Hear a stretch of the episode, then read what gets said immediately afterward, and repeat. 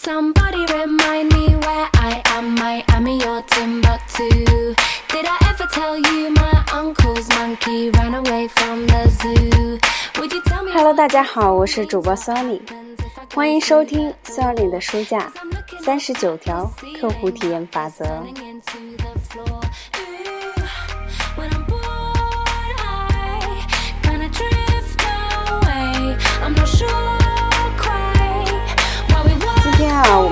要继续来学习的是第十八条法则：借鉴别人的好点子，把他们的优势为己所用。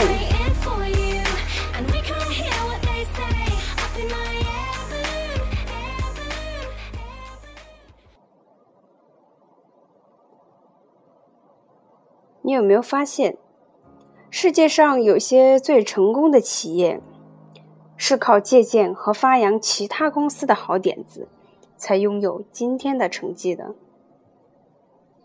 举个例子，苹果公司首次将鼠标提供给了电脑用户，但是鼠标并非诞生于苹果公司，而是 IBM 的工程师发明的。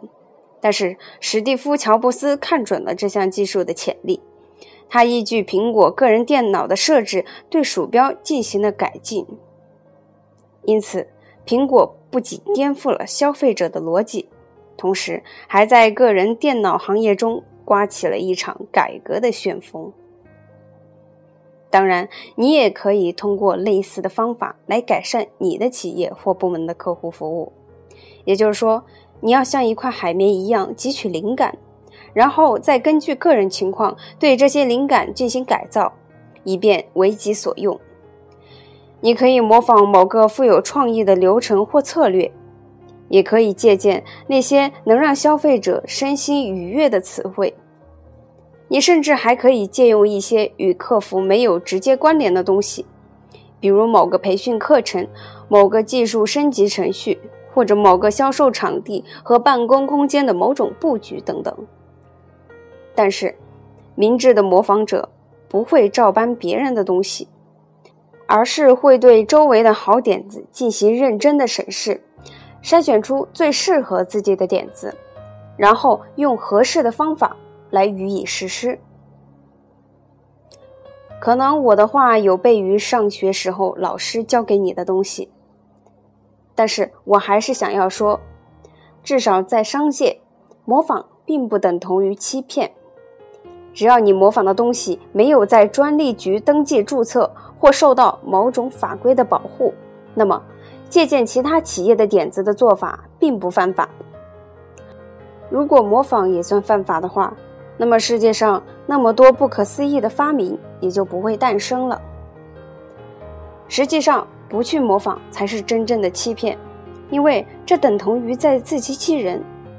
你可以这样看待这个问题：只要你的竞争者拥有比你更先进的服务体系，或者是研发出了一套比你更快的做事流程，那么总有一天他们会将你的客户全部偷走。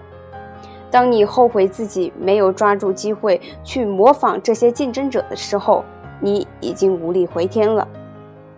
因此，你需要紧盯竞争者的一举一动，要毫不犹豫地把他们的优势拿来为己所用，让他们无法占据优势。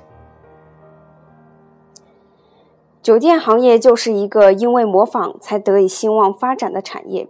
现在，只要是大规模的连锁酒店，都会提供快速入住和快速退房服务，并且都设有早餐订单、平板电视、健身房、会员优惠积分以及其他先进的便利设施和服务。如果把这些酒店的名称和标志摘除，然后将一位资深旅客随意带进一家大规模的连锁酒店里，我估计连这个旅客也猜不出自己身在哪家酒店。所有这些创意都有它的起源，但是现在这些创意已经遍地开花了，而各大酒店也争先恐后的在想，在这些创意上再做文章。如当今。每家酒店都想在借鉴和利用别人的点子上抢占先机，而受益者自然就是那些寻求舒适落脚处的旅客了。当我意识到模仿的重要性后，我便开始锻炼自己细心的观察力和用心记录的习惯，以求捕捉每一丝都能够提升生活品质和工作质量的灵感。直到今天，每当走到酒店、餐厅、银行、机场、就诊室、商场等场所时，我都会仔细审视周围的一切，然后思考。我应该如何把这些东西应用于我的生活中，或者如何放在演讲中来和听众分享？有一次，我和普利希拉一起去越南度假，我们在一场支持癌症研究事业的慈善拍卖会上拍得了一份旅行套餐，于是便按照套餐的约定居住在第六感酒店，那里的服务质量真是一流啊！但引起我注意的还是要数酒店里的枕头。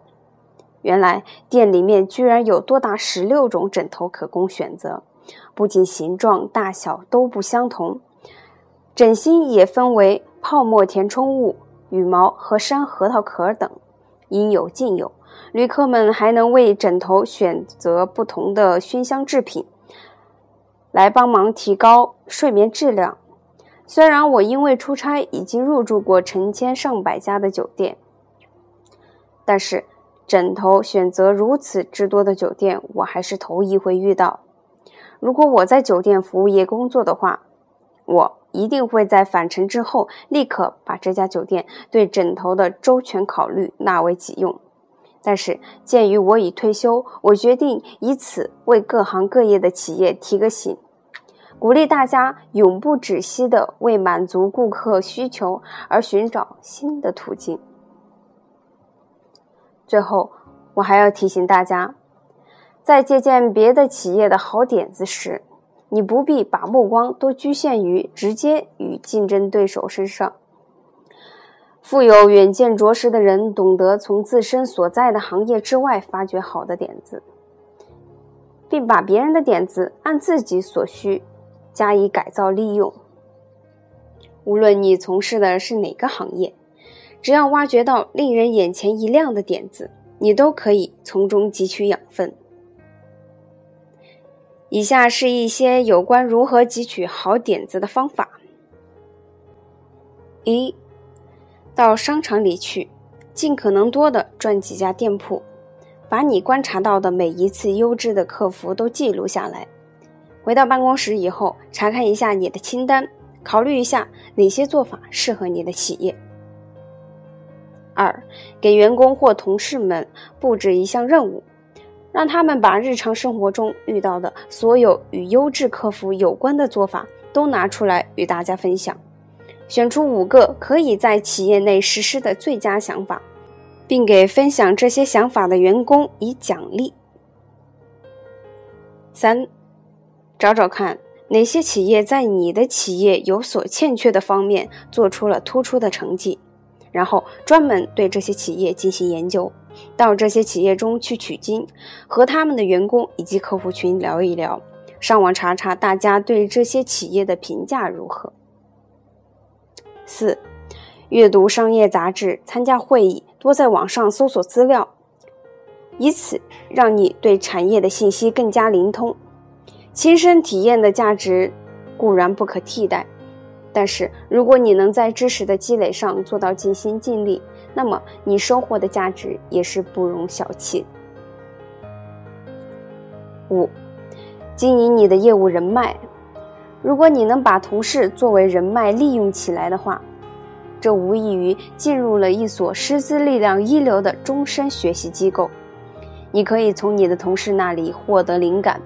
但是也别忘记慷慨的和他们分享你的好点子。六，阅读，阅读，再阅读，书本、杂志、网上的文章、日报，这些通通要读。从每一篇故事和每一个广告中寻求灵光一闪的契机。七，与各行各业的精英们多多相处。让他们把他们的独门秘籍与你分享。三人行必有我师，他们的话中一定是有亮点的。模仿呢，不仅仅是一种最真诚的赞赏，还是一条自我提升的捷径。如果你能够发挥创意，让借鉴来的点子发挥出最大的潜力，那么模仿的好处也就更加明显了。一定要记住，你并不一定要争最强夺第一，你只需要做最好的就行了。而想要成为最好的，你就应该随时随地的眼观六路，耳听八方，敞开思维。灵感不需要你花费任何成本。因此，抓住一切机会去捕捉灵感吧。碰到一个好点子之后，好好思考如何用更少的花费来更快、更好的将其付诸实践。如果你仍然对模仿的智慧将信将疑，那么你可以在下次去购买你最爱的咖啡饮品时多加注意。许多年前，霍德华·舒尔茨在意大利参加一次贸易展览时，发现米兰和维诺纳的街道上散布着一些小的咖啡馆。咖啡师把咖啡豆研磨好，做出浓缩咖啡，把牛奶搅出泡沫，然后端上一杯杯热气腾腾的咖啡饮品。这种情景是他从来未见过的，舒尔茨的心灵受到了震撼。而他接下来的所作所为早已被传为商界的佳话。他将自己的所见所闻与想法相结合，于是星巴克应运而生。二零一一年，舒尔斯荣膺《财富》杂志年度商业人物。在我看来，舒尔斯不愧为商业历史上最伟大的模仿者之一。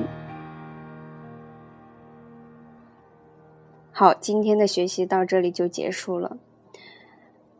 那么很多人可能就会认为，借鉴别人的想法，可能是一种抄袭，是一种不好的行为。而实际上，只有多学习到了别人的想法，再加上自己的一些思维，结合其他的点子，就能产生一些更好的、适合自己的。适合自己公司的一些点子，那么，所以从现在开始多去学习和借鉴别人的好点子吧。那么，今天的分享到这里就结束了。下一节法则十九，还有哪些客户需求没有得到满足？挖掘顾客没有得到满足的需求，然后去填补这些空缺。如果对手以店面广布为优势，那你能不能把分店合并为一家总店，然后以极其便捷的送货服务来制胜呢？如果对手的营业时间是朝九晚五，那你能不能来个早八晚六呢？如果对手的语音提示表示他们会在二十四小时内回复顾客，那你能不能直接接听顾客的电话，并及时处理问题呢？